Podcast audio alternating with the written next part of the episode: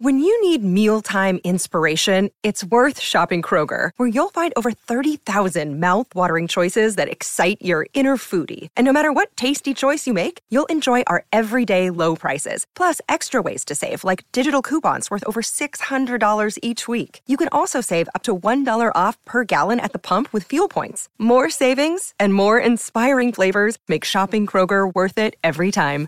Kroger, fresh for everyone. Fuel restrictions apply. Another day is here, and you're ready for it. What to wear? Check. Breakfast, lunch, and dinner? Check. Planning for what's next and how to save for it? That's where Bank of America can help. For your financial to-dos, Bank of America has experts ready to help get you closer to your goals. Get started at one of our local financial centers or 24-7 in our mobile banking app. Find a location near you at bankofamerica.com slash talk to us. What would you like the power to do? Mobile banking requires downloading the app and is only available for select devices. Message and data rates may apply. Bank of America and a member FDIC. Cuando tú tienes una actitud proactiva, abierta a lo nuevo, te pasan cosas extraordinarias. Sé que es la capacidad de rendirte ante lo nuevo, rendirte ante lo que tú no sabes si es la mejor decisión o no. Lo primero que necesitas es confiar en ti mismo. Coño, pero ¿cómo se confía en sí mismo? Que es que no, no confías en ti mismo. Te puede ayudar las afirmaciones, sí. Pero es que no te ayuda eso. Lo que te ayuda es hacer, hacer. Que la buena actitud es una lección. Que cómo te despiertas por la mañana, cómo atiendes en el café, cómo haces tu trabajo, no te hablo de que tengas que montar una empresa de éxito, te hablo de que el cómo pones el café tú por la mañana, o cómo recoges a un cliente del taxi, que es que le vamos a pagar 2,50 euros, que es lo que vale el taxi, que es baratísimo, lo marca todo. Venga, empezamos ya chicos, bienvenidos a un nuevo episodio de Tengo un Plan, esta vez va a ser una tertulia, vamos a estar hablando entre Juan y yo, y hablamos hoy de qué. Hoy hablamos de la actitud y no hablamos desde cualquier sitio, hablamos desde Colombia. Eso es. Hoy nos, hoy nos gustaría mm, comentaros eh, siete hábitos para vivir con buena actitud, para que te pasen cosas buenas. Eh, hay gente que lo llama vivir eh, pensando con el vaso medio lleno, hay gente que, que le llama, eh, pues yo qué sé, ser un imán de cosas buenas. Nosotros no sé, lo- no sé cómo lo vamos a llamar, pero es lo que hemos vivido estos días en Colombia y queremos aprovechar este formato de tertulia que a, a muchos de vosotros os encanta para, para comentaros un poco en qué punto de nuestra vida estamos, cómo hemos vivido este último mes que hemos estado en Colombia viajando por aquí y anécdotas que nos han pasado en este, en esta se- en este mes porque hemos conocido auténticos cracks en el camino y que seguro, que espero que durante este rato que estemos juntos os compartamos todas estas eh, experiencias. Sí, que realmente el podcast ha sido improvisado por la gente que, que hemos conocido aquí. No ha Eso sido es. algo que, hostia, vamos a hacer hábitos con actitud. No, hemos visto aquí a gente que nos hemos quedado flipando. Sí. Los taxistas, la gente trabajadora en los restaurantes, en cualquier sitio. Y hemos dicho, coño, esta gente tiene algo especial. Tenemos Eso que es. comentarlo. Eso es, eso es. Así que, bueno, vamos a empezar ya con, con estos hábitos, vamos a empezar a contar las historias. Eh, mm, te- me gustaría hacerte una pregunta antes de, antes de nada, Juan, y es, ¿dónde estamos grabando esto? Es decir, exactamente dónde en ese, lugar y en qué día estamos del viaje y cuánto nos queda para irnos. Eh, mm, sí, un poco como que han pasado estos últimos días en, en este viaje. Sí, pues estamos en, en Medellín. Medellín estamos a día 29. No era el, el plan establecido, pero nos ha gustado tanto que hemos vuelto. Y mm, exactamente se llama Go Living, es un sitio como de coworking, pero tiene habitaciones también para dormir. Sí. La verdad que la hostia nos han dejado este espacio y, joder, está guapísimo. sí, la verdad es que está súper, súper bien. Llevamos desde el día 8 en, en Colombia. Hemos vivido bastante cosas, ya las vamos a, a contar, desde pasarlo muy bien, desde conocer a Sergio Fernández en persona, cenar con él, pasar también una intoxicación alimentaria Pasarlo mal. y lo seguimos pasando un poco así asá. Y nada, vamos a ir comentándolo todo aquí. Total.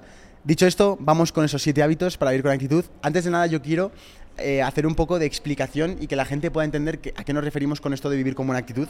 Em, que yo creo que la, la mejor forma de explicar esto es la- lo, lo que hemos vivido, la experiencia que hemos tenido con los taxistas que ha habido en Colombia.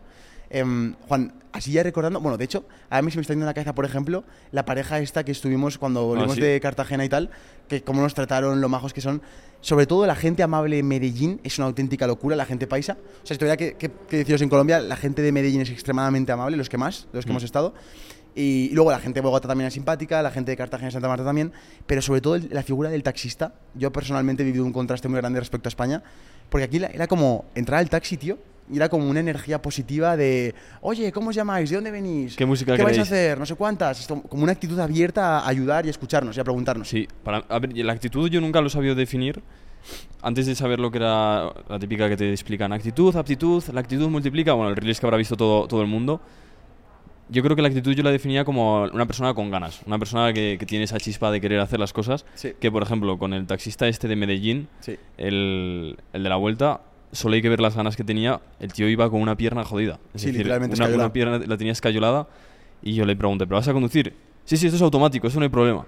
Y ya te montas, la energía que te da, la confianza, te ofrece que te va a hacer servicios de todo lo que quieras, que te puede ayudar, que te puede pasar el contacto de mil actividades. Es la hostia.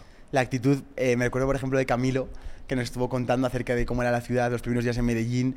De hecho, nos hablaba, pues es que hablan, o sea, parece que, o sea, nos hablan como si nos conocieran de toda la vida y nos empiezan a contar, pues, cómo funciona la vida aquí en Colombia, que tenemos que tener cuidado, de que tenemos que prestar atención. Y, y, recuerdo perfectamente cuando, con, con, la forma de hablar, que nos reíamos mucho, que empezaba el tío, uff, hijo de puta, no sé cuántas, cómo está esto, cómo está lo otro. Y, y, recuerdo, por ejemplo, a Camilo, recuerdo, por ejemplo, a un tal Luis Fernando, que fue esto recientemente que estuvimos con él, porque el tío veníamos de hacer una, una, un senderismo ayer. Eh, subimos hasta el Cerro de las Tres Cruces, que la gente que sea de Medellín lo sabrá, que es un parque de calistenia que literalmente está en una cima de una montaña. O sea, hemos, tuvimos que andar como 45 minutos hacia arriba de una montaña y arriba del todo hay un parque que además está de puta madre. Sí. Bueno, pues el taxista que nos llevó de vuelta hacia abajo iba el tío con un pinganillo, pero un buen rollo, o sea, una, un señor de 50 años, pero ¿pero a dónde venís? ¿Qué tal ha ido el viaje? ¿Cómo, cómo ha ido ese paseo? Eh, Buah, yo eso ya no lo puedo hacer porque no sé cuántas, tal. O sea, bromeando, una buena actitud increíble, ayudándonos, o sea, increíble, increíble. O sea, Sí, a mí me encanta. Realmente, conforme vas hablando, a mí se me va ocurriendo de la gente la actitud que tiene. Y si lo piensas, ¿cuánto nos costó subir hasta arriba? Como 40 minutos, ¿no? Sí, 40, 40, 40 minutos, pero, pero chorreando, es decir, 40 Sí, sí. minutos chorreando. Y, tío, llegas arriba y hay una persona que te ofrece un juguito con una sonrisa. Literal. Que son gente que todas las mañanas, Todas las mañanas tiene que subir. tiene que subir arriba para poder trabajar. Que es que eh, lo hablábamos en, el, en Guatapé, en, En el Guatapé, Peñón, sí. que había unas chicas ahí trabajando en la tienda que dijimos, un momento, estas mujeres no habrán subido en helicóptero todos los días, tendrán que subir las escaleras. Se suben las 705 escaleras de Guatapé todos los días y de hecho se rieron cuando se lo dijimos porque nos parecía muy curioso. Aquí la cuestión, em, que de hecho creo que pasa en los países en los que hay más riesgo de poder ca- caer en pobreza, porque a lo mejor en Mm. España vivimos como con más comodidad o más, o al menos con menos miedo sobre que lo que nos puede pasar, y es cuando tú sabes que te puede ir mal, te aseguras de que te vaya bien. Eso es. Yo creo que es una de las principales claves que podemos compartir ya con el tema de la buena actitud. Es, tío, que, que la buena actitud es una lección. Que cómo te despiertas por la mañana, cómo atiendes en el café, cómo haces tu trabajo. No te hablo de que tengas que montar una empresa de éxito, te hablo de que el cómo pones el café tú por la mañana, o cómo recoges a un cliente del taxi, que es que le vamos a pagar 2,50 euros, que es lo que vale el taxi, que es baratísimo, Hmm. lo marca todo. Y dice la gente, hostia, pero em, ¿hasta qué punto eso repercute luego en el éxito de tu vida? Pues repercute en el sentido de que nunca sabes quién tienes delante, nunca sabes si la persona que tienes delante te abre la puerta a lo próximo en tu vida. Y eso yo creo que para mí es tener buena actitud. Es esa decisión que haces constante todos los días y que realmente te das cuenta a medida que vas avanzando, a medida que yo, por ejemplo, voy progresando profesionalmente o, voy conociendo a gente de más éxito, que cada vez los títulos, cada vez la, información es menos relevante y lo que más, lo que más relevancia le dan esos, esos empresarios o lo que más les marca la diferencia a una persona de éxito y una persona de no, es esa actitud, es esa disciplina. Yo creo que diría, diría actitud y disciplina como las dos variables de éxito más comunes que yo he visto actualmente en, en una persona, en, este, en, esta, en esta época en la que vivimos. Sí, a- yo también la actitud la relaciono con las ganas de progresar, porque te fuerzas a tener buena actitud cuando tienes ganas de progresar. Sí. Cuando realmente cuando estás en un punto, porque mucha gente yo sé que lo estará viendo esto y dirá, coño, hostia, qué fácil es decir tener buena actitud cuando te ganas la vida con un micrófono en la mano, estáis que lleváis 20 días en, en un podcast, pero realmente cuando necesitas tener la mejor actitud es cuando estás trabajando en un almacén, cuando estás trabajando Cuando no apetece. cuando no apetece. Y es donde necesitas esa buena actitud para que te salgan las oportunidades. Tú, Juan, cuando trabajabas, por ejemplo, en trabajos que no te gustaban tanto, ¿cómo, cómo vivías este proceso de actitud? Es decir, ¿cómo, cómo luchabas con, eso, con ese sonreír al, al pedido que te venía de repartidor o trabajando en un almacén? O sea, ¿cómo, cómo, cómo, o sea, tú has podido entender por qué una persona trabaja sin actitud, ¿no? Sí, yo realmente lo vuelvo a relacionar con el progresar. En los trabajos que yo no he visto, que no he visto o que yo no he sabido reconocer que quería progresar o no lo he visto con los ojos que lo tenía que ver, mi actitud no ha sido la mejor. También te digo que yo se lo digo a la gente que esté escuchando esto, es normal que, que tengas un día malo y si estás repartiendo una puta pizza con el calor que hace, pues hay momentos que no vas a estar bien, es que es, es lo normal. Lo yo digo una pizza porque yo estuve trabajando de, de repartidor, pero mira, por ejemplo, en, en el Decathlon, yo sí que tuve una buena actitud. Estuviste porque- trabajando no de cara al cliente, sino en el almacén, Sí, ¿verdad? en el almacén, porque Vale. nosotros como vivimos en Zaragoza hay, hay mucha plataforma logística. Y yo sabía que ahí había, mm, había establecido como unos rangos. Eh, empezabas de- desde abajo y luego los de abajo solo tenían como mes y medio o dos meses de, de prácticas, aunque es, realmente no son prácticas, pero es para que te puedan renovar. Entonces ahí sí que la actitud de saber hablar con el responsable, saber tener compañeros, y a mí realmente, tío, yo iba a trabajar, a mí a veces no, no me apetecía estar hablando con los compañeros, pero sabía que lo tenía que hacer, sabía que tenía que ser amable con ellos, y bueno, y también sabía que tenía que estudiar lo que ellos te dicen para, para progresar. Y a mí eso me sirvió, porque yo me acuerdo cuando me fui que me querían subir de, puesto y, demás. Y, joder, ya te digo, yo creo que es más importante tenerlo cuando menos piensas que lo necesitas, la buena actitud, que cuando estás en un punto más alto que realmente muchas de las oportunidades ya han pasado por ti. Eh, eso tiene que ver mucho con el primer hábito que vamos a comentar. Si te parece, decimos uno cada uno. Sí. Eh, y así lo vamos compartiendo. Em, el, primer, el primer hábito que queremos compartiros a vosotros es sonreír. Es un hábito, lo hemos puesto el primero porque es el más sencillo y el que más impacto puede tener en una persona. Em, hemos visto que tu cabeza lo único que está pensando es asociando esa sonrisa cuando te lo pasas bien, a cuando estás a gusto, a cuando haces algo que te apasiona. Obviamente no es tan, tan mágico como sonríes y automáticamente te apetece, em, o sea, te apetece hacer el trabajo que tienes que hacer o la tarea que tienes que hacer, pero os juro chicos que al ser humano le gusta la sonrisa. Eh, si estás de cara al público, si estás grabando contenido, si estás haciendo cualquier cosa, una persona va a decir, ¡ay, qué amable es esta persona! Pero realmente no sabe por qué es amable, pero seguramente tenga mucho que ver por el simple gesto de sonreír más, de tener una expresión facial más risueña. ¿Tú qué, opinión tienes al respecto? Sí, no, literalmente cuando vas a, a un restaurante o cualquier sitio, joder, yo siempre me di cuenta cuando estamos en un grupo y un camarero te ha tomado la nota de manera seria o sin sonreír, que el siguiente comentario en la mesa es, ¿pero a este qué le pasa, no? Sí. ¿A este qué le pasa? Y justo lo contrario, cuando viene alguien sonriendo. Eh, mira, por ejemplo, estuvimos en, en, un sitio de carnes aquí en, en, Bogotá y, joder, viene un tío sonriendo, viene un tío preguntando, hostia, España, no sé qué, no sé cuánta. Ya con, ya con esa energía positiva que, que se, es que se, nota. Y el, el, sonreír hizo que nosotros nos quedáramos flipando con él, que dijéramos, menudo máquina, este tío, vamos, te multiplica estar solo con él. Es, es una locura. Mira, eh, me ha venido muy, muy, O sea, si quieres podemos comentar lo de la la, comparación con lo de las personas 0.8, 1.0, 1.2, que tiene que ver con esto, literalmente, porque esta es una persona 1.2, claramente. O sea, os pongo en contexto, chicos, estábamos en un evento que os contaremos, que es lo, que vimos con Sergio Fernández, en Bogotá. Salimos del evento a las 9 de la noche, a las 9 y media, 10. O sea, en Bogotá o en Colombia en general, a las 10 de la noche estás ya cerrando, pero cerrando, cerrando. Sí llegamos ahí, nosotros tres estábamos solos en el restaurante. El restaurante sí que es verdad que era de gama más alta que había en Bogotá. O sea, claro, a lo mejor nos costaba como 40 euros por persona el comer esa carne, que eso en Bogotá es un precio ridículo. O sea, en, Madrid es un precio más o menos caro, pues en, Bogotá no, os podéis hacer ni la idea. Total, llegamos allí y el camarero, o sea, un puto genio nos hizo un espectáculo de lo de la sal, nos recomendó el tipo de carne, de dónde provenía, el tío sudando, pero así nos estaba explicando todo increíble. Y lo de la persona 1.2, eh, quería aprovechar este, este, ejemplo que has puesto, Juan, y me parece buenísimo, para explicarlo. Y es que em, el, cero, el tipo de persona, esta me lo explicó mi amigo David, es que es un multiplicador. O sea, ese, ese, número que tú eres como adjetivo es lo que tú multiplicas a la gente que tú tienes a tu alrededor. Os pongo el ejemplo. Em, hay personas 0.8, 1.0, 1.2. ¿Qué quiere decir esto? Las personas que son 0.8 son personas que multiplican a su alrededor un 0.8. Tú cuando multiplicas 1 por 0.8 el resultado es 0.8. Es decir, va hacia atrás. Es decir, restas. Si a ti te pido una Coca-Cola, te voy a poner una mala cara, te voy a hacer la Coca-Cola eh, caliente y encima te va a servir mal y tarde. O si. O sea, básicamente lo que te piden lo haces peor. 1.0 es la persona que te da lo que tú pides, lo que tú esperas. O sea, pides una Coca-Cola, pides una cena, te lo traen al tiempo más o menos que esperas, pero sin nada especial, sin nada distinto, lo que te esperas, básicamente. Es que te queda, o sea, tú te quedas igual con tu entorno del que estaba. Y luego está la persona 1.2, que es la persona que yo propongo y que realmente en cierta parte de este podcast es para ese tipo de gente que quiere ser así, que es que tú multiplicas y, añades. De hecho, hay gente que hemos conocido en este viaje que es 1.4 o 1.8 incluso, porque son gente que, si su, trabajo era, por ejemplo, pongo la historia del taxista de Taganga en, Santa Marta. Nos recoge un taxista y este taxista era una persona 1.2. ¿Por qué? Porque multiplicaba por 1.2 lo que tenía a su alrededor. Una persona que, que le íbamos a pagar 2 euros por el viaje de taxi y ya está. Solo le habíamos pedido ir al centro de la ciudad. Bueno, pues el tío nos, nos, pregunta de qué tal estamos, si nos apetece una música u otra, eh, nos hace un tour literalmente por la ciudad. Ah, no sois de aquí, mirad, pues aquí es donde nació Valderrama, el futbolista no sé cuántos, y aquí es donde mm, es el centro histórico. Ese tipo de personas son las que merecen la pena. Hmm. Todos deberíamos luchar por ser una persona 1.2. Y la persona que no, que no es aún 1.2, que no se preocupe, que es normal. No todos estamos en ese mood constantemente, pero tenemos que ser conscientes de que puede ser una persona así y de que está en nuestra decisión realmente el, en cada instante elegir por ser una persona 1.2. Hmm. Y luego todo va relacionado con lo que he dicho antes, que si no lo quieres hacer porque no lo ves directamente que te va a ayudar, el, ayudar a la sociedad, no ves que directamente va a ayudar, piensa egoístamente. Di, ¿cómo me van a, poder contratar en un siguiente trabajo?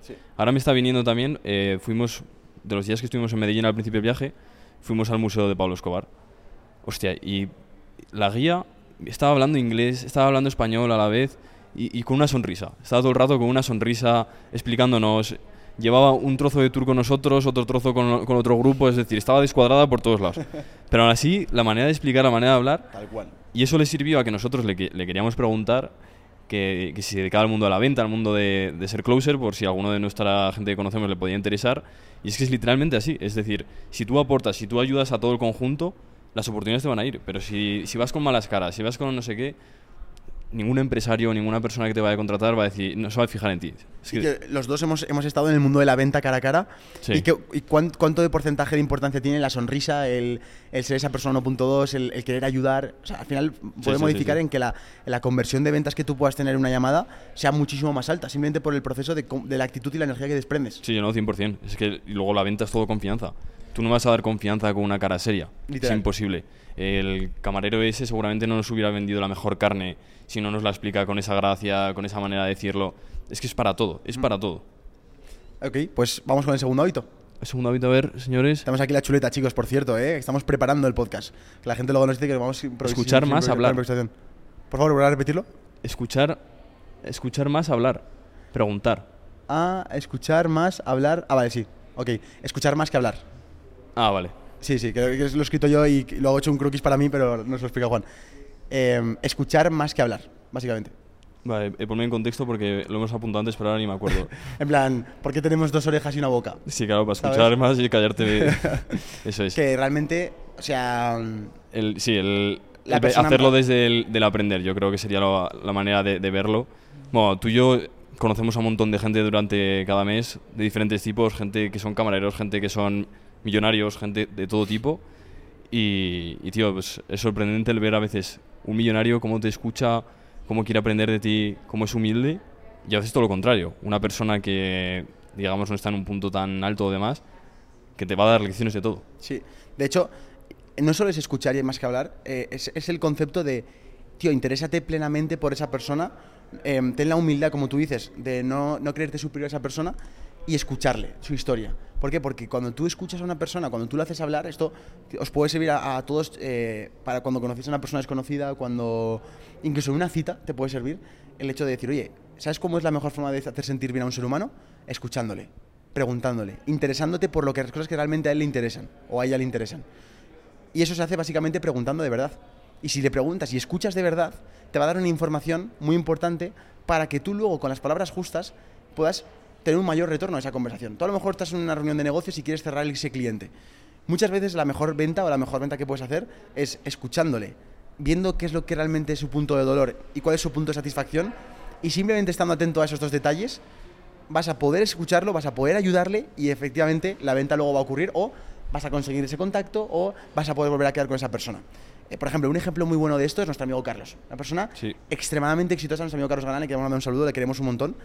Tío, cada día aprendo más con él y cada día me doy cuenta de lo ridículo que es, lo humilde que es con la posición en la que está. Una persona que literalmente tiene un éxito profesional, un éxito personal en el punto en el que está de su vida, que podría sentirse como, bueno, y lo es, está en el 0,01% de la población. Sí, 100%. Y aún así el tío, en la sala es imposible que sea el que hable de lo que tiene, de lo que hace, de los proyectos que hace, del volumen que maneja. Nunca va a decir. A no ser que se lo saques y se lo saques y te, le insistas, te lo va a decir la información. Pero si no, no te va a decir nada. Va a sonreírte, te va a escuchar y te va a preguntar. Y es que yo siempre se lo digo cuando... Claro, aquí en el viaje pasamos tanto tiempo con él que ya no ves al Carlos Galán que ves en, en las redes, ves a, un- ves a un amigo, a un hermano y, y coño, yo de repente digo, joder, pero que este tío, que es que ha escrito dos libros que, que se, que se venden como churros en. Amazon, tiene un éxito exagerado y yo le digo, joder, Carlos, digo, eres un puto máquina, eh. Es, no, es, que no, es es exagerado. que como decimos, joder, no somos conscientes de, de lo, de lo animal que es. O sea, es Sí, un crack. sí. Y, y de él nos llevamos la lección esa. De la lección, sobre todo la principal lección que me llevo de Carlos es hacer las cosas bien hechas, en plan, tener todo bien, bien medido.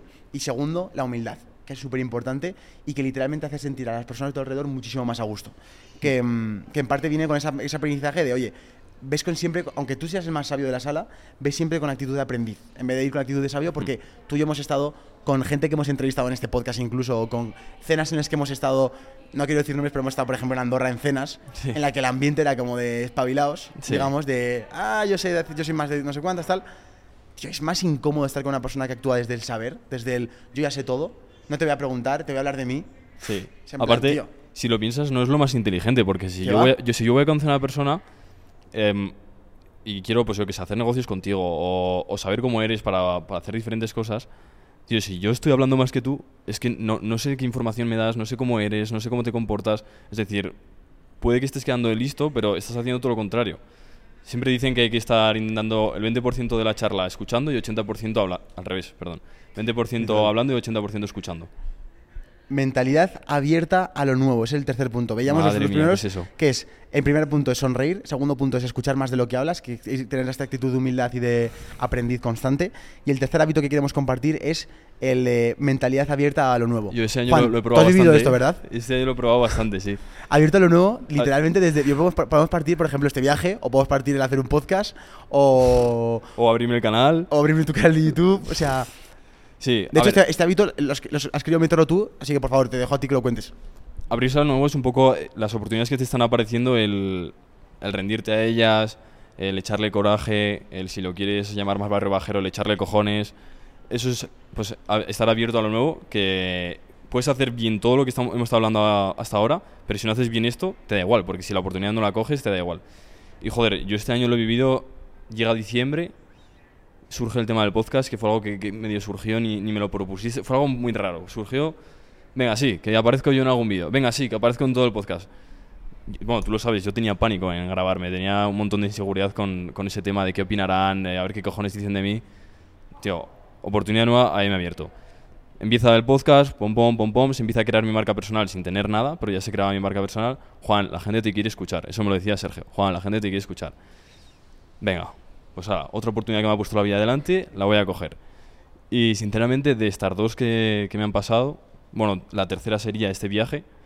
Yo nunca había viajado tan lejos, eh, nunca me había gastado tanto dinero en un viaje. Bueno, tanto dinero tampoco os penséis que estamos aquí derrochando, pero bueno. ¿Aproximadamente cuánto? Unos 3.000 euros. 3.000 euros. ¿Vale? Unos 3.000 euros. Pero claro, yo no quería gastarme tanto dinero. Tío, y cada vez que te rindes esas oportunidades, que en el instinto tú ya sabes que tienes que decir que sí. No te digo ahora que te rindas a la oportunidad de, oye, eh, Manolito, ¿quieres salir de fiesta? Hostia, no. que tu instinto te diga que sí. sí. Cada vez que te rindes a esas, es que si sale mal, sacas un aprendizaje. Y yo de las tres que he hecho este año, las tres me han salido, pero vamos, excelentes.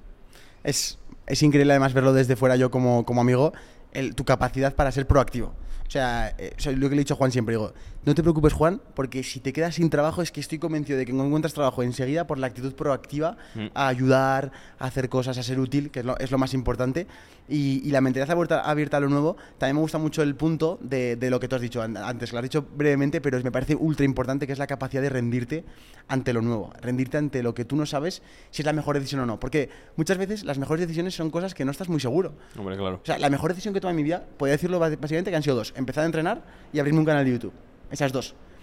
Ninguna de las dos tú estás seguro realmente si es el camino correcto. Dices, intuyo, tengo una intuición dentro de mí que creo que es el camino correcto, pero tío, voy a probarlo. Entonces, eso es lo bueno. La gente lo que tiene que hacer es no dejar de planificar tanto y pensar tanto si es la decisión correcta o no, y empezar a actuar más por instinto y lo que consideran que es correcto. Estaba claro que un podcast tenía sentido viéndolo en retrospectiva, ahora en, enero de 2018, o sea, en 2022, 2023, mejor dicho. Pero eh, os juro que en diciembre, cuando lo pensamos en hacer, sin nada, sin ningún tipo de resultado, sin saber cómo iba a quedar la estética, sin el tipo de marca que íbamos a hacer, el tipo de entrevistas, hostia, no, no tienes muy claro si realmente es el camino correcto.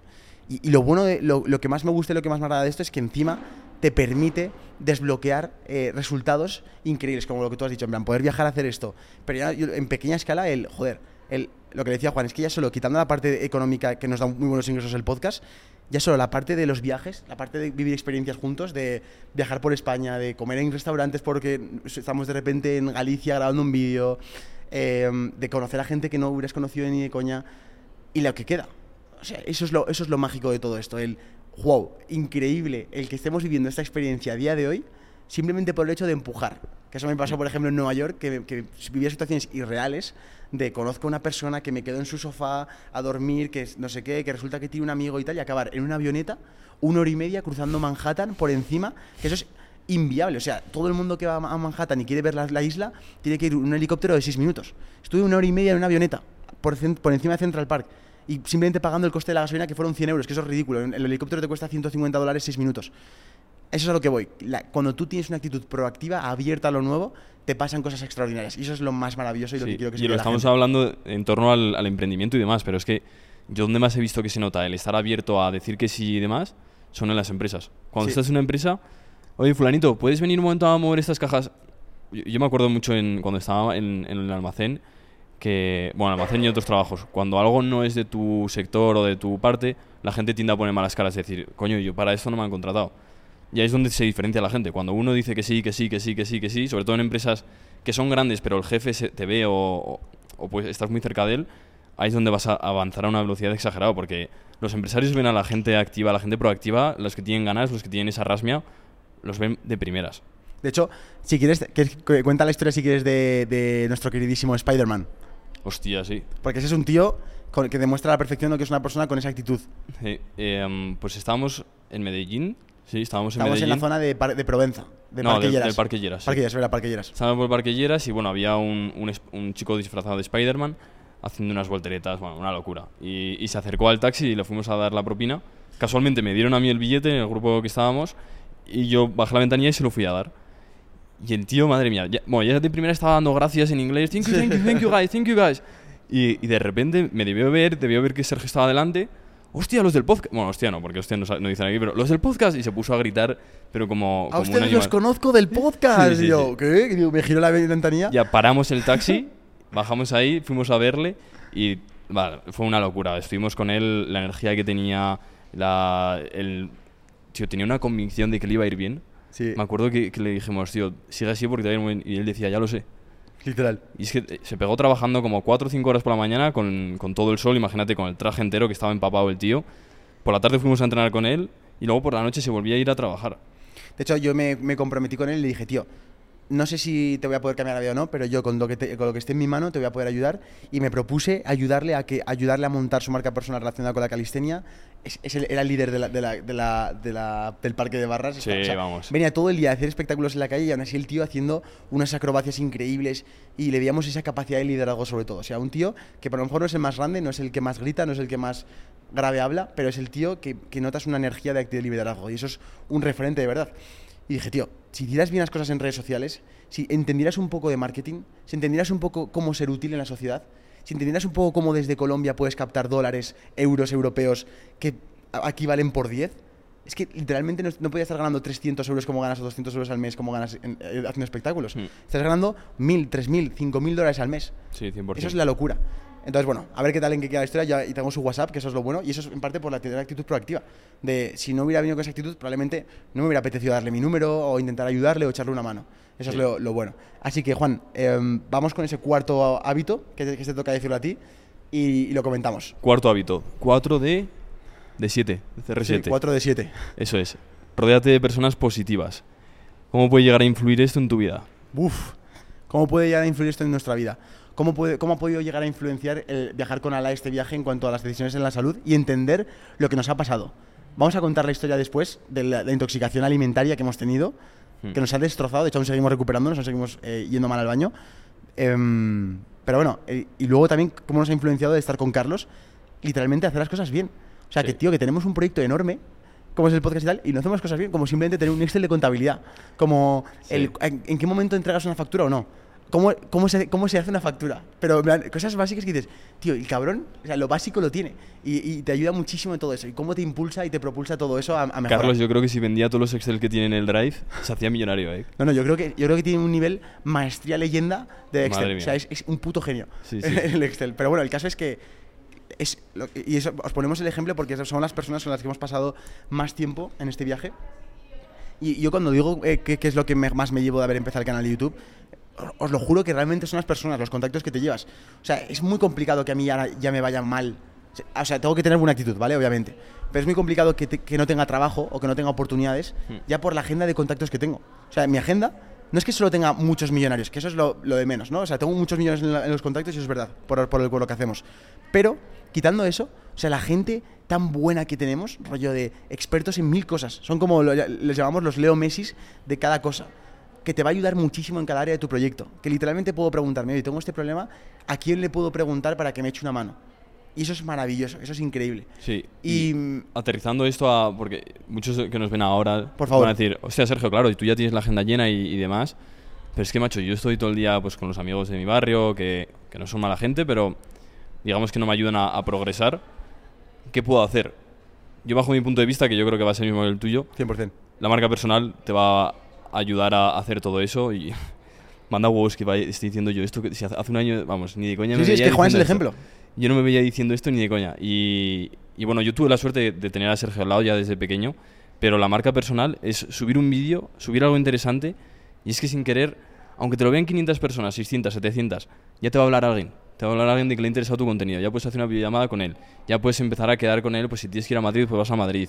Cualquier cosa así, ya te puede hacer un círculo que te va a propulsar. Eso es un potenciador de contactos para rodearte de gente más interesante. Sí. Pero importante esto, esto no quiere decir, Sergio, pero que no todo el mundo puede hacer vídeos, que no, que no tengo nada. Obviamente, no, no estamos diciendo que todos sean youtubers, para nada. Pero lo que decimos es, si haces, si tú las, los deberes los tienes bien hechos, que ahora los comentamos, que quiero comentar básicamente, ¿te acuerdas la respuesta que nos dio Sergio Fernández en el podcast de cuál es el camino de desarrollo personal que debería tener una persona? Empezar por la salud, luego Sí. eh, cu- cubrir la energía del dinero y cuando tú tienes ese trabajo interno hecho ya expandirte a los demás.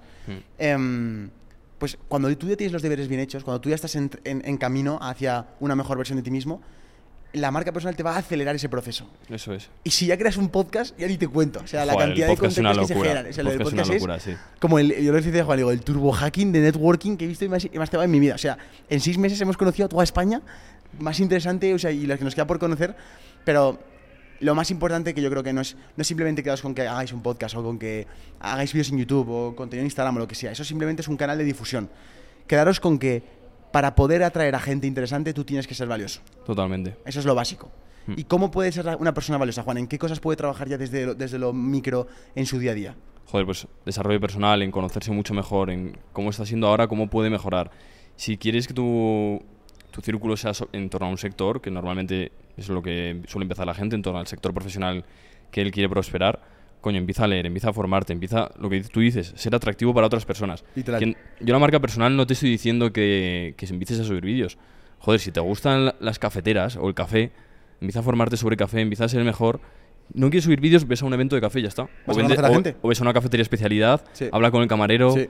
habla de- en el momento que vas a empezar a hablar con él, como tú ya sabes del tema, sin querer ya vais a crear sinergias. Sí. Ya vas a querer que ir otra vez, eh, le vas a caer bien, Sí. vais a empezar a quedar y poco a poco va a ir surgiendo. Sí, totalmente. Entonces, que, básicamente, chicos, aterrizándolo al máximo, si no estás entrenando, empieza a entrenar. Si no estás cuidando tu salud, empieza a cuidar tu salud.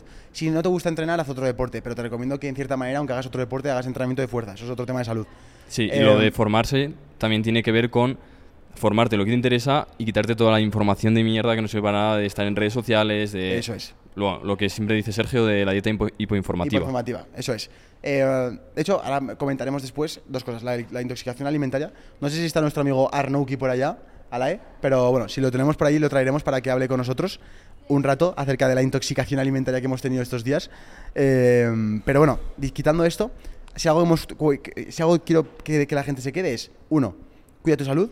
Cuando tengas tu proyecto más importante que es tu cuerpo funcionando con unos buenos hábitos y mejores tus hábitos, cómo duermes, eh, cuánto pasas con el móvil, eh, en qué enfocas tu tiempo, eh, vicios, malos hábitos, porque mucha gente tiene que eliminar más que añadir nuevos hábitos. Eh, después, la parte del dinero, porque sí, o sea, si pensando de forma egoísta, si tú solo piensas de forma egoísta, te va a hacer ser una mejor persona. Es decir, Sí. si yo solo pienso en querer ser millonario, porque solo quiero los billetes y el dinero y todo eso, vas a darte cuenta que la única forma de llegar a ser millonario es siendo útil en el mercado Eso es. es siendo valioso. Entonces te va a forzar a hacer un desarrollo personal increíble y una capacidad de poder ayudar, crear un producto irresistible, muy bueno, muy buena oferta, etcétera, para poder llegar a ser millonario. Entonces, trabaja en tu energía del dinero. Y cuando tienes esas dos trabajadas y ya estés en, en ese camino hacia tu mejor versión, literalmente es cuando ya estás en un punto en el que vas a empezar a traer un mejor círculo y eso es una espiral positiva. Aterrizando esto es, si tú tienes una empresa de caramelos, si tú quieres ser el- el- ese es el vehículo para ser millonario, joder, para ser millonario vendiendo caramelos, imagínate el montón de gente que le tienes que aportar valor, porque lo de aportar valor a veces hay que aterrizarlo, porque Pablo Escobar, por ejemplo, aportaba valor también. Sí, Pero claro. aportaba valor de manera negativa a la sociedad. Sí. Pero claro, cubría la necesidad de unas personas. Entonces, tienes que centrarte en ayudar a un grupo de personas, que esas personas les ayudes, y cuando ayudas a una persona te paga, y ahí es cuando cobra sentido esto de cubrir la necesidad de algo, ganar dinero. Eso es. Em, ¿Cómo viviste el evento de, de Sergio Fernández de Vivir con Dinero en el- este seminario? Bueno, Fue una locura. Yo a Sergio igual lo sigo desde hace un año y medio y demás. De hecho, ¿sabes cuándo empecé a escucharlo bastante? Cuando estuve de jardinero el año pasado, Ah, vale. me ponía los auriculares y ahí sí que lo escuché bastante. Y joder, después del podcast, que fue una locura, pero fue una absoluta locura, me quedé flipando cómo coge una pregunta y es que el tío la, la revienta. Es que, te, vamos, es que te arregla la vida. Literal. De las maneras de, de contestar te arregla la vida. Entonces, nada, fue una locura. Es lo mismo que, que visteis en el podcast, multiplicado por tres, porque estuvimos mucho tiempo con él. Además, luego fuera del, del evento, joder, fuimos a cenar con él, quedamos creo que dos días más. Ridículo. O sea, lo de cenar, lo, o sea, lo que vimos esos siguientes días, sin sentido. O sea, hablo de Sí. una persona que, sobre todo a la y yo llevamos siguiendo cinco años, Juan un año, pero de verdad, o sea, una persona que, que, que hemos intentado de alguna forma, hubiéramos soñado hace dos años poder pasar tiempo con él, poder tomar un café. De hecho, lo conocimos en marzo y, en, en febrero o marzo, sí. Eh, en una charla en, en Madrid, a la y yo, y, y le dijimos si podíamos tomar un café con él o algo, y era como que no, no me cuadra, tal. Pero como la vida te va poniendo cosas en su camino y aún no estás en ese punto, pero justo, eres proactivo, estás abierto a vivir experiencias. Eso es. Nos dice en el podcast, ah, pues voy a ir a Bogotá a hacer un evento, si os apetece veniros, y no nos lo pensamos, compramos un billete de vuelo y nos plantamos aquí sin saber lo que va a beneficiarnos, nos hace pasar tres días literalmente enteros con él. Fuimos a, a- a la montaña de Monserrate con él, dando un, un tour de senderismo. Cenamos dos días con él.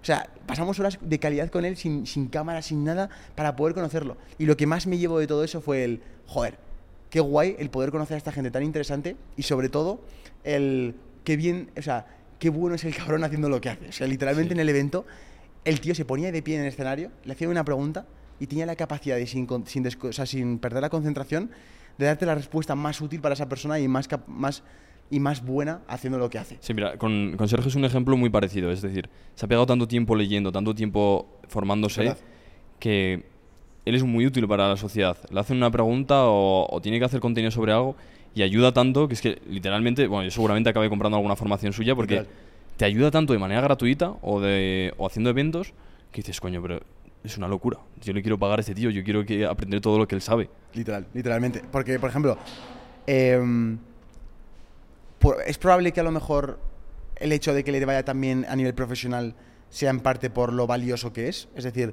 ¿tú 100%. crees que realmente... O sea, tío, se llenó 420 personas el tío él solo en una sala de un Hilton eh, en Bogotá de Colombia. Que el tío es de España. O sea, el tío lo que más mueve es en España.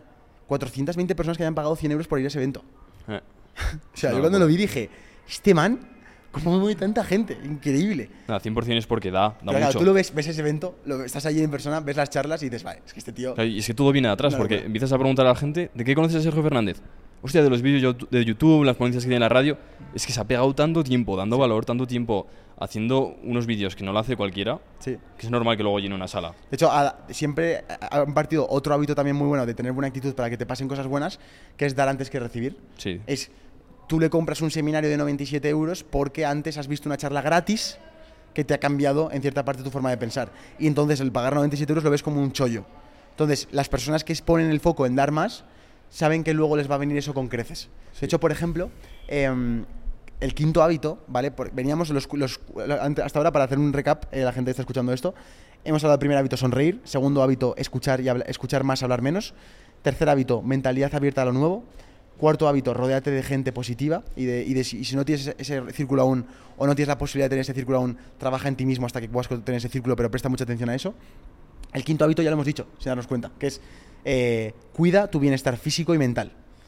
Es decir, hemos hablado con la importancia que tiene el cuidar tu salud y mejorar tu- tus hábitos para poder luego empezar con la energía del dinero a trabajarla, pero lo mental lo hemos dicho con la parte de que nos llevamos el aprendizaje de Sergio de, tío, que hemos salido los tres diciendo, ¿por qué no estamos leyendo todos los días dos horas al día?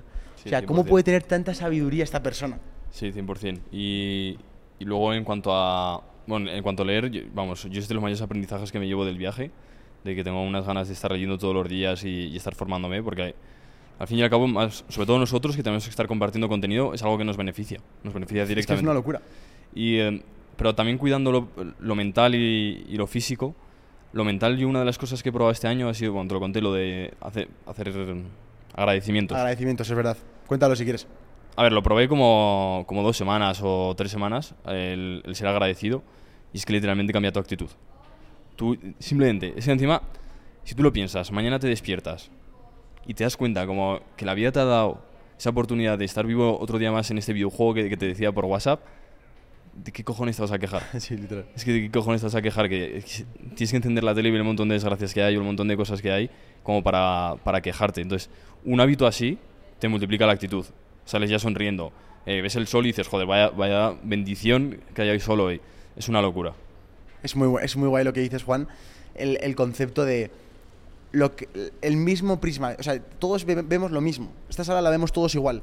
Y hay gente que lo verá como una mierda que joder, que calor, o de la luz, o lo que sea, se quejará. Siempre hay motivos para quejarte y hay gente que lo dirá como una bendición porque sabe lo que es estar sentado en, una piedra. Todo lo que ves, no, no, como es, lo que ves no es la realidad, sino simplemente una perspectiva. Sí, es verdad. Todo lo que todas las, todas las opiniones que escuchas son una percepción, todo lo que ves es un, es un punto, de, es una perspectiva. Una perspectiva. Marco Aurelio. Toma, de Yados ahí que nos este comentó en el podcast. Está pillando, una, vamos, está pillando un nivel este podcast. Qué brutal. O sea, es, es, es, muy bueno, pero bueno, para concluir, chicos, esa parte, ese punto. Eh, en lo físico, por ejemplo, en lo cuidarse el físico, ¿cómo, ¿cómo afecta en la actitud? O sea, joder, es que yo, yo, literalmente me considero una persona con muchísima confianza en mí mismo, pero ah, yo me acuerdo que antes de empezar a entrenar eh, no tenía mucha confianza en mí mismo y me ayudó muchísimo a creérmelo el verme bien en el espejo. Es un poco raro y no debería ser así y deberías ser capaz de confiar en da igual el punto en el que estés. Lógico. No, bueno, pero que no hace falta que sea con el espejo, por ejemplo, con lo de correr. O, sentirte con lo de el conseguir las metas. Yo creo, que la, yo creo que la cosa es como la frase esta que dijo Alex Hormousi de eh, la confianza en uno mismo es simplemente el demostrarte con una prueba innegociable de un montón de cosas que has hecho positivas por ti, que ah. aunque no te apetecían o que eran más costosas o lo que sea, de que eres la persona que tú dices que eres. 100%. Básicamente, si tú tienes una, una, lista de 20 pruebas que has hecho la última semana, de que dices, tío, o sea, es que yo veo, hay, hay, semanas que vivo en mi vida, chicos, para que podáis entender que lo, lo, imposible que es para mí el no tener confianza en mí mismo. Me hago un evento de 50 personas en Madrid, luego voy a una charla de 400 personas en Alicante, hago dos episodios de podcast con gente desconocida, voy a entrenar todos los días, voy a correr. Eh, correr que no me apetece nada correr, por cierto, y que es una cosa que te, que te, que te cruje mentalmente. Mm. Si llegas al final de la semana y dices, pero ¿cómo no voy a estar orgulloso de lo que he hecho? Es imposible. Y es que luego te, se nota muchísimo en cómo interaccionas con la gente, en, la seguridad que tienes en ti mismo. Yo creo que esa es la clave. Si tú empiezas a cuidar tu salud, si tú empiezas a poner el hábito, por ejemplo, de correr, el de entrenar, el de, mm, el de tomar buenas decisiones no por placer, sino por, por disciplina, te hace sentirte muchísimo mejor. Te da mucha más felicidad, de hecho, que, el tomar la decisión por placer. Sí, afecta más a lo que, digamos, la, autoconfianza que tienes de ti. O como lo que nos decían amigos nuestros del barrio, de, ya Sergio, pero es que yo puedo disfrutarme de este lado eh, y puedo comerme este lado a gusto y tú no puedes comértelo porque estás eh, eh, sufriendo con la dieta. Sí, estás sufriendo. Simplemente encima te estás demostrando a ti lo que vales. en cuanto a autoconfianza, ya que están viendo este podcast, les recomendamos que vean el del psiquiatra. Para mí es la mejor definición de autoconfianza que han hecho en el podcast. Porque yo, vamos, me he pegado mucho tiempo hablando sobre la autoconfianza. Hablando, me refiero, hablándome a mí mismo y, y viendo reels y un montón de cosas de. Lo primero que necesitas es confiar en ti mismo. Coño, pero cómo se confía en sí mismo. Que es que no, no, confías en ti mismo. Te puede ayudar a las afirmaciones, sí. Pero es que no te ayuda eso. Lo que te ayuda es hacer. hacer. y en el, en el, episodio del psiquiatra lo explica muy bien eso. De hecho, y luego la gente que quiere aprender más de salud, hicimos un podcast con Alain, nuestro amigo Alain, Fuerza Explosiva, que también lo pueden ver. O sea, intentamos redirigiros a podcasts en los que podéis, si queréis investigar, podéis profundizar muchísimo más en todos esos aprendizajes que hablamos, que comentamos aquí un poco por encima. Dicho esto, vamos con la siguiente. Hábito número 6. Hábito número 6. El penúltimo. penúltimo, que es eh, la amabilidad y ser tú mismo. Por favor, Juan, cuéntale a esta increíble gente de comunidad que tenemos lo que fue la experiencia de conocer a, Mr. Don Diego, el máquina absoluto, increíble. O sea, pon a la gente en contexto de dónde fuimos, hasta dónde llegamos, cómo descubrimos a Don Diego, que fue a través del Café Primaveras y todo eso. Sí. Eh, y, luego la impresión que nos generó el verle. Por favor, cuenta la historia. Al verle él y su familia entera. Por favor. Nosotros estábamos en Medellín y, bueno, como Sergio es un fanático del café, queríamos ir a, a ver algo de café y demás. Y la verdad que fue un acierto, porque Jardín es precioso. Si venís a Medellín ir a Jardín, te está como a dos horas o algo así. Y joder, fuimos a la cafetería, una cafetería espectacular. Yo creo que es la más bonita que está en mi vida. La... Café Primavera. Sí, es que todo el rato me vienen ejemplos de, buena actitud, porque si me voy a ir del tema, pero ¿te acuerdas de esa chica al día siguiente? Que estaba cerrada la cafetería. Sí, exactamente. Y le llamamos. Y vamos a irnos de vuelta a, Zaragoza, iba a decir, sí, a Medellín. Eh, y, le, y le dije, déjame escribirla, porque abría a las 8 y salíamos a las 6 y media de la mañana. Eh, déjame escribirla porque yo creo que esta tía no tiene mucho que hacer y a lo mejor le apetece. Oye, Karen, no sé cuántas, eh, que es que nos vamos a ir, sé que estás cerrada, pero por si te apetecía o por si podíamos pasarnos a la cafetería. A las 7 de la mañana. Nos dijo, ah, es que estamos cerrados, tal. Pero después por WhatsApp, como a los 10 minutos, me pone, oye, ¿estáis aún por aquí? Que os abro la cafetería, que sí que puedo.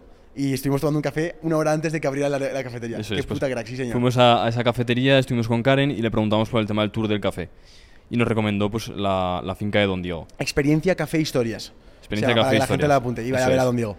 Y joder, fue una, fue una locura el, la pasión que tenía, pero sobre todo lo que volvemos a decir, la actitud. Vamos a destacar esta parte de ser amable, pero realmente Don Diego tiene todos los ingredientes de buena actitud. Esto no se trata de tener uno o otro, se trata de tener todos. Pero él destacaba lo amable que era, eh, lo bien que aguantaba al grupo de gente. Que era. Eso es.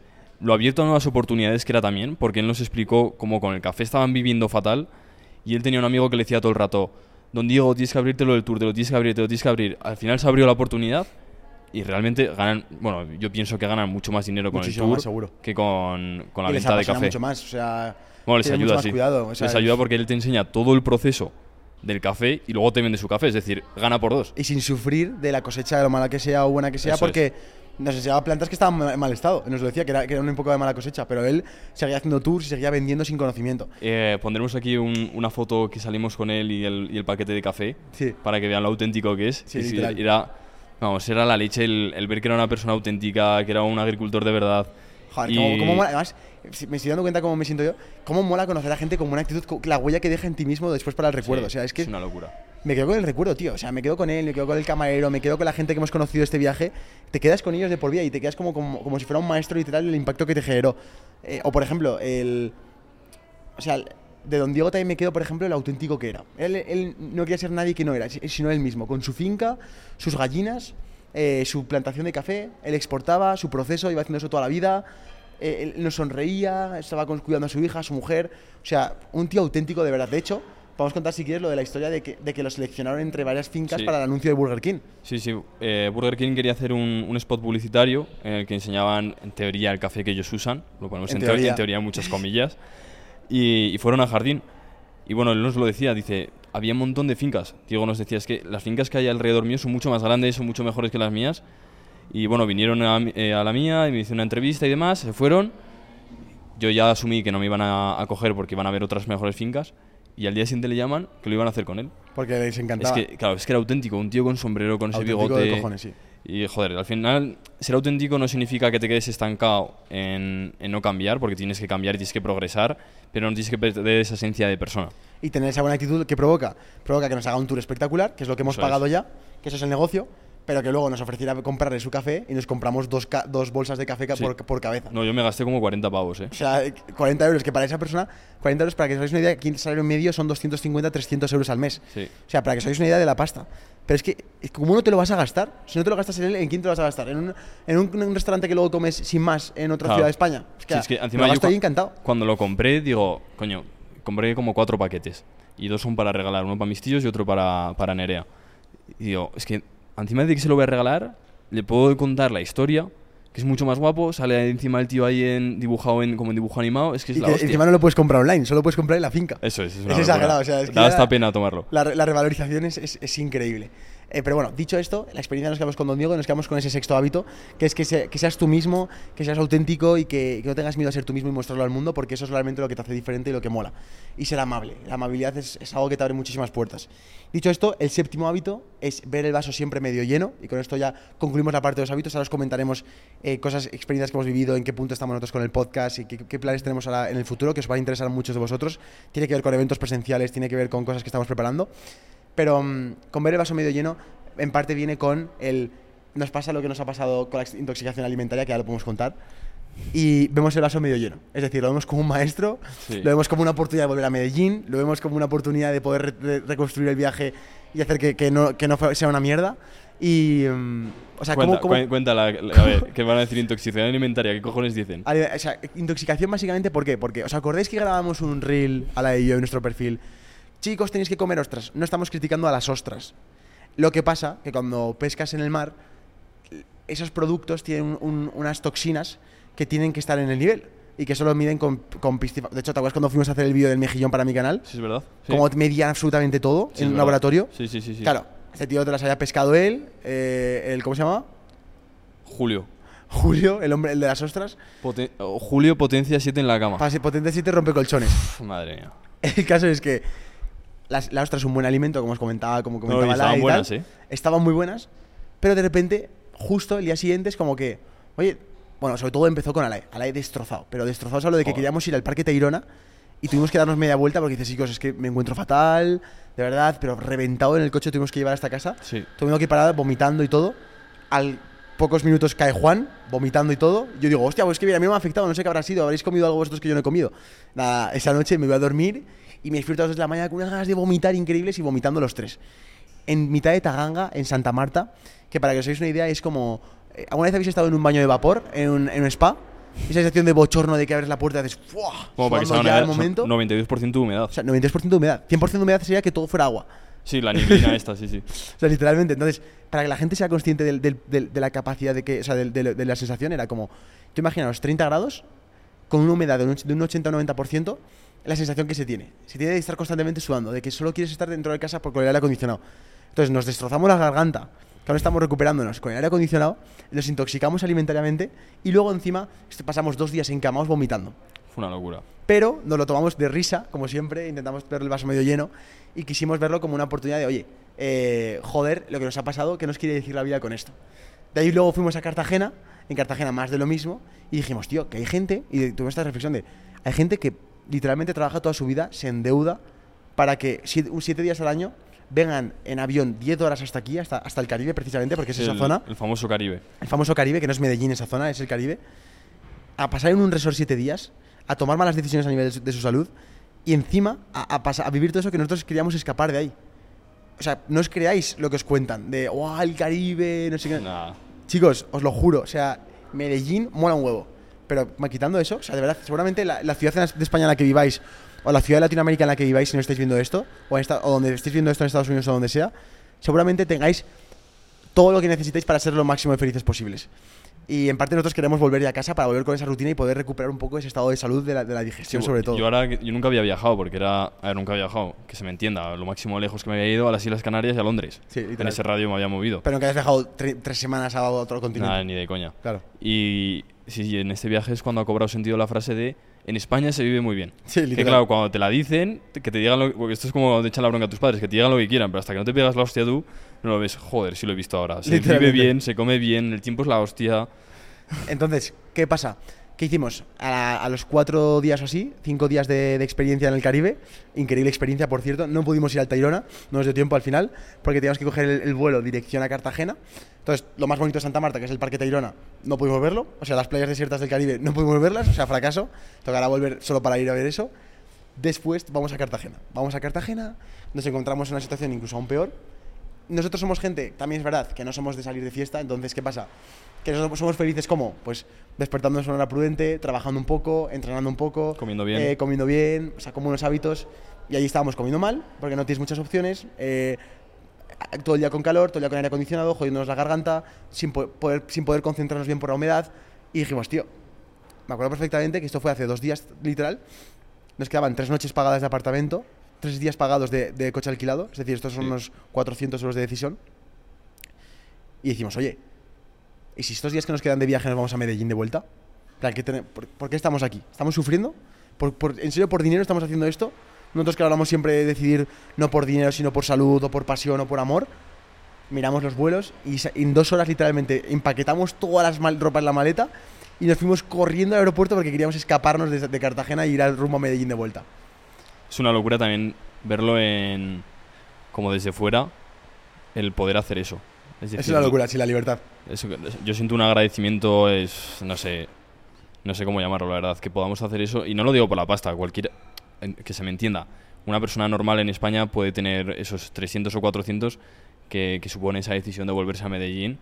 Pero, joder, el, el estilo de vida de, de poder volver, es que yo a veces lo digo, es que ni un futbolista lo puede hacer. Literal. Es que ni un futbolista lo puede hacer por- porque tiene que estar entrenando, tiene que estar haciendo cosas. Eso es para estar agradecido de corazón, pero en parte también para estar agradecido con nuestro yo del pasado por haber tomado esas Sí. decisiones también, Juan, porque, joder, nadie nos dijo hacer lo que hiciéramos porque todos estamos en el mismo punto. Yo siempre lo digo, digo, yo en mi clase me acuerdo que todos teníamos el mismo tiempo libre en el bachillerato o en la universidad, o todos teníamos la misma, herramienta de teléfono móvil. Que yo no tenía un iPhone 13 Pro, o sea, un iPhone 12 Pro, 13, este es un 13 Pro, ¿no? Ese es un 13 Pro. Un, un iPhone 13 Pro eh, a, mi, a mi mano para poder grabarme vídeos en YouTube. Yo tenía un Samsung S8. O sea, una- una- un móvil muchísimo peor que este.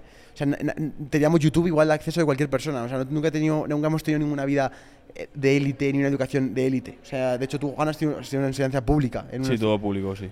A lo que voy es, está bien ser agradecido, está bien, pero también hay que reconocer que, joder, que es que hay que buscarse su propio futuro. Tenemos que tomar la responsabilidad ahora, en nuestros 20. Si no lo hacemos ahora, ¿cuándo lo vamos a hacer en nuestra vida? ¿Con, con 50?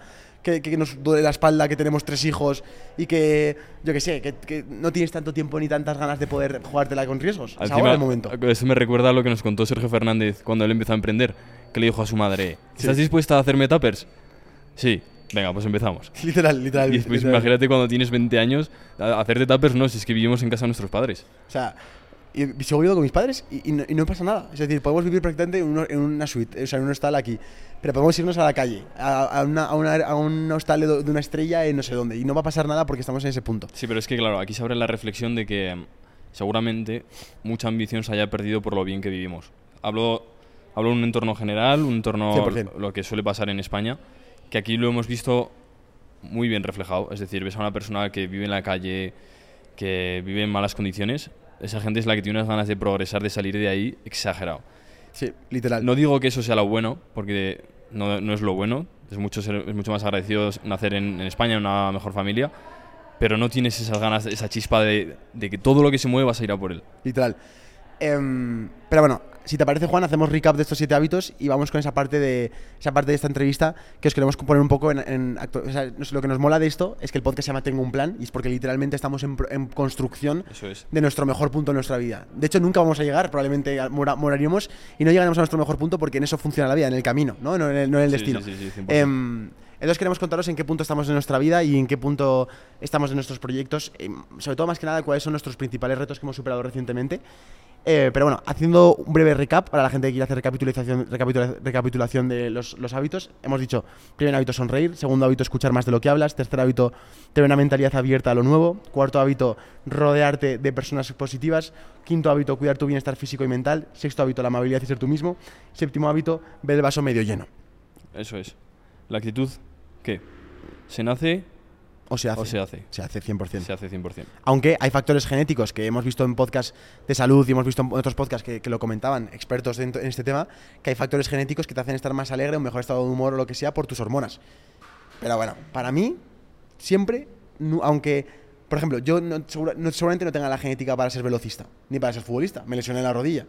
Pero, no, pero lo importante, como, como es el séptimo hábito, hay que ver el vaso medio lleno a lo mejor tengo una mejor genética para otra cosa, a lo mejor tengo mayores, mayores oportunidades para otra cosa. Y eso es lo realmente importante de todo esto. Así que Juan, me gustaría que le contaras a la gente cuál es tu último obstáculo o el último proyecto, aunque no haya salido aún o lo que sea, que más te está quitando, te está cogiendo la cabeza o que más orgulloso estás o qué quieres compartir, tío, de lo que, has, visto últimamente en tu vida. Pues así cosas en las que esté metiendo bastante energía es en el canal de YouTube eh, mío propio, el, el de Domline que bueno, lo que, voy a contar brevemente lo que pasó. Yo me abrí, subí un vídeo simplemente por quitarme el miedo a hablar, por superar un reto propio mío. Cogí un vídeo que vi que funcionó, lo hice a mi manera y hablé sobre ello. 230.000 visitas. ¿Suscriptores? Eh, estoy ahora cerca de 5.000. Joder. 5.000 subs. Y un vídeo que me ha salido muy rentable. Entonces, ahora el, el siguiente reto que se me pone es, bueno, que justo fue algo que nos retamos entre tú y yo, el vamos a subir un vídeo semanal en nuestros canales. Yo ahora de momento aún lo estoy cumpliendo y él es el demostrarme de a ver cómo puedo aportar a la gente, a ver en qué sector me puedo encontrar, en qué estoy cómodo hablando, para demostrarme que yo puedo hacerlo y que, y que puedo crecer por mi cuenta. Y estoy en esas, la verdad. Ahora mismo estoy en esas y bueno. Además de eso, ¿algún otro proyecto en el que estés metido o forma en la que a vas a dinero? Realmente este está siendo un año que, que, todo va en torno a lo mismo, ¿sabes? Va muy parecido en torno a eso. Y luego, retos de hace poco, pues abrimos eh, YouTube Experto, la academia, te estuve ayudando con el tema del email marketing, la estrategia de, marketing y demás. Fue algo que me gustó mucho, fue algo que sí, que los dos aprendimos un cojón, hablando mal. Y yo creo que esos son más o menos los, los retos mayores que tengo en mi cabeza y otro también que me atormenta un poco la cabeza es que el podcast y el equipo y todo vaya como la seda.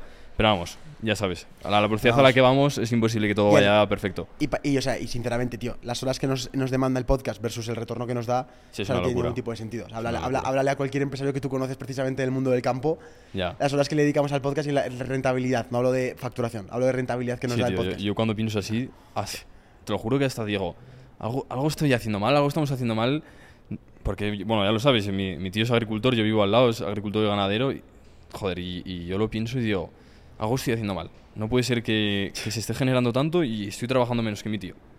De hecho, a mí siempre que me cuentas historias de tu primo, le tengo muchísima admiración por esa constancia y esa disciplina de trabajo. O sea, gente que se despierta a las 4 o 5 de la mañana a, labrar un campo o, a lo que sea que tengan que hacer en el campo todos los días. Las vacas necesitan, eh, necesitan todos los días su cuidado, el mantenimiento, que estén bien.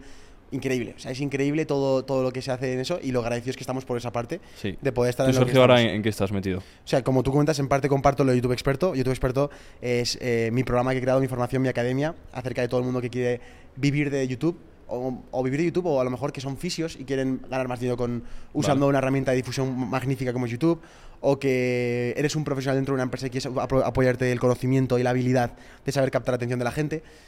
Todo esto lo he resumido en un programa, un curso, una formación, en la cual básicamente no es, no es tanto un curso de contenido y te lo doy y ya está, sino que quería hacer algo chulo. De hecho, ahora una gente no puede entrar, aunque le esté escuchando esto y quiera entrar, no puede entrar, en el que solo dejamos plazas durante unos días para poder entrar y estamos un grupo de unos 85 valientes que estamos durante tres meses consumiendo ese contenido que, he grabado ya en anterioridad para poder consumirlo y que además tienen mentores, están haciendo microgrupos, de hecho está muy guapo la comunidad, ya te lo enseñaré como que, están creando grupos de YouTube Experto Madrid, YouTube Experto Galicia. Eh, seguramente van a hacer eventos, de hecho han dicho este domingo hacer un evento, pero tienen el directo con, con, la comunidad y no van a poder hacerlo. Pero me mola mucho la, piña que se está generando, de hecho eh, Sergio, un saludo a Sergio Ferreira desde aquí, un, una, una, persona imprescindible en nuestro equipo sí, es para la parte de, de, ayudarnos a hacer eventos, formaciones y queremos hacer, darle el reconocimiento desde aquí, un auténtico crack. Una persona con muy buena actitud, por cierto. Bueno, una locura. Una locura de crack que de hecho lo conocimos en un evento que hicimos en Galicia, o sea, fíjate, eh, y por la exactitud que nos demostró, lo quisimos fichar con nosotros.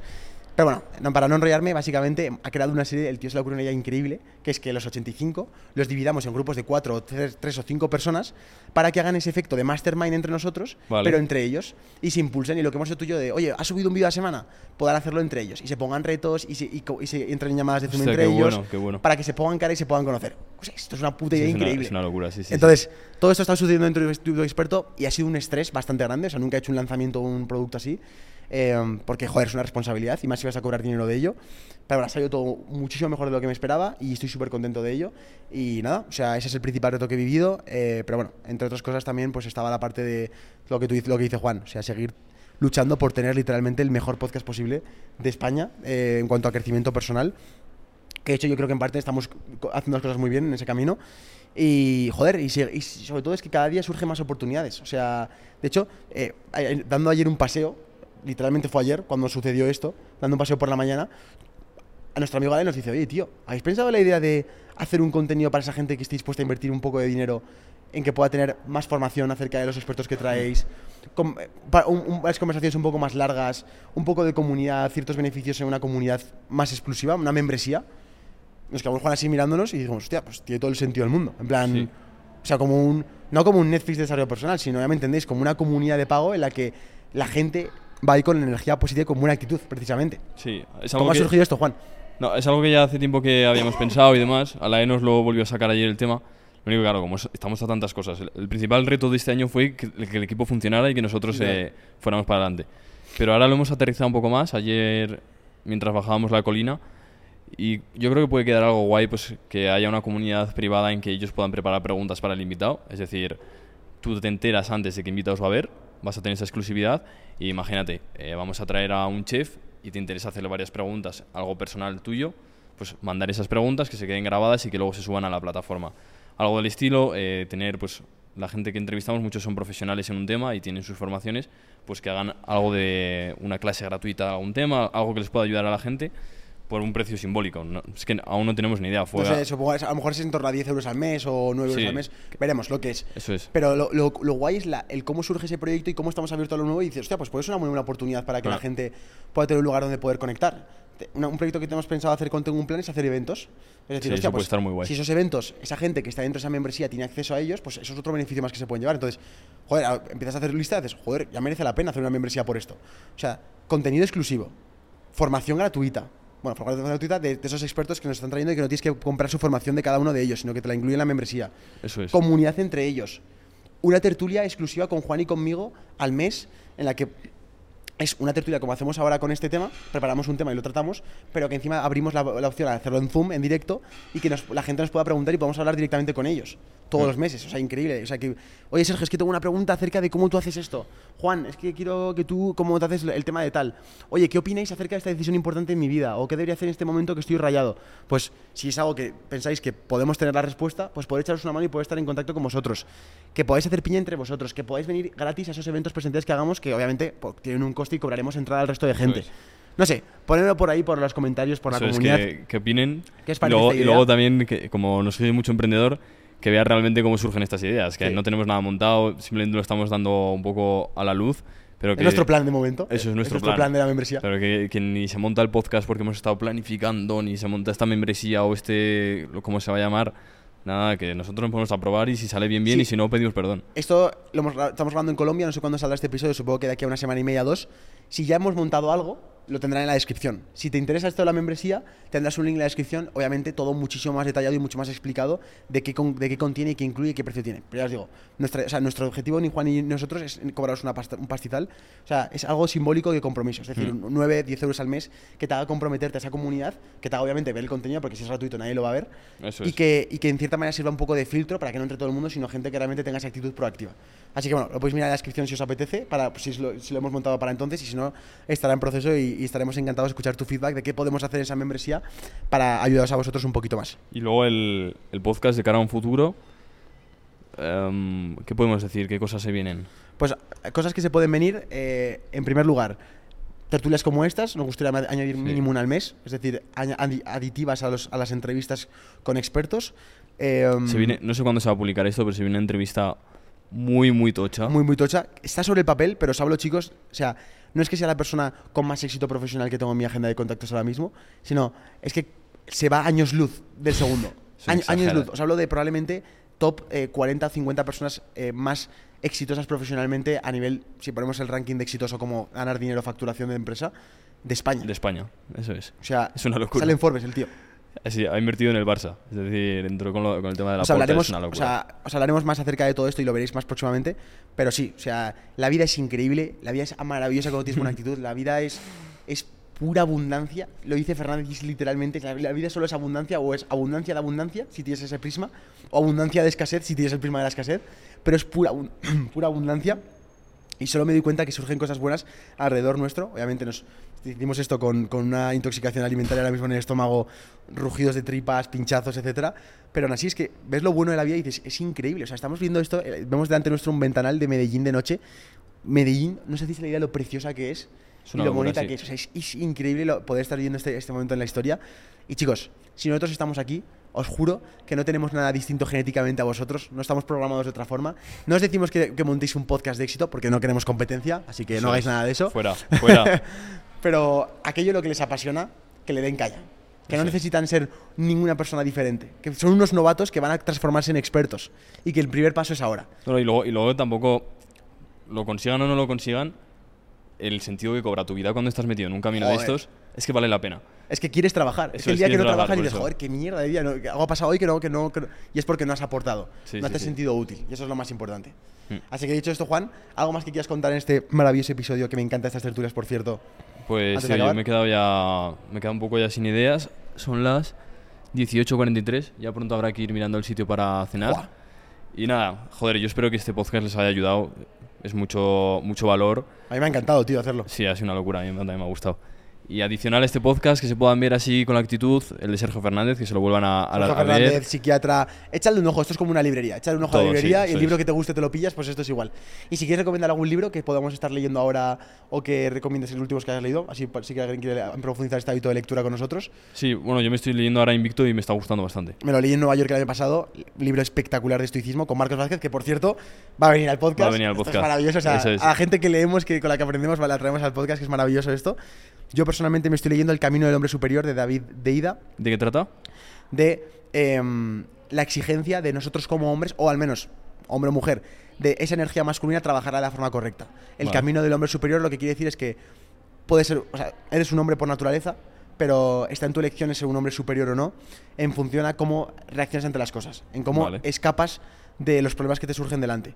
Bastante bien. Habla bastante sobre todo de la parte de relaciones, de la parte de amor, que me parece un tema ultra complejo y que estoy encantado de conocer eh, para cuando conozca ese futuro amor de mi vida no, no cagarla. Eh, dicho esto... Madre mía, el amor de su vida, eh, cuando vea este podcast. El amor de su vida. ¿Cómo se llamará? Interrogante.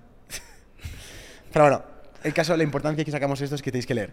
Que yo, yo era de los que pensaba en plan, joder, me mola leer y aprendo cosas, pero no le veía que se nota tanto una persona hasta que he hablado y he, podido cenar dos días con Fernández, con Sergio Fernández, de decir, este man es una, es una biblioteca andante.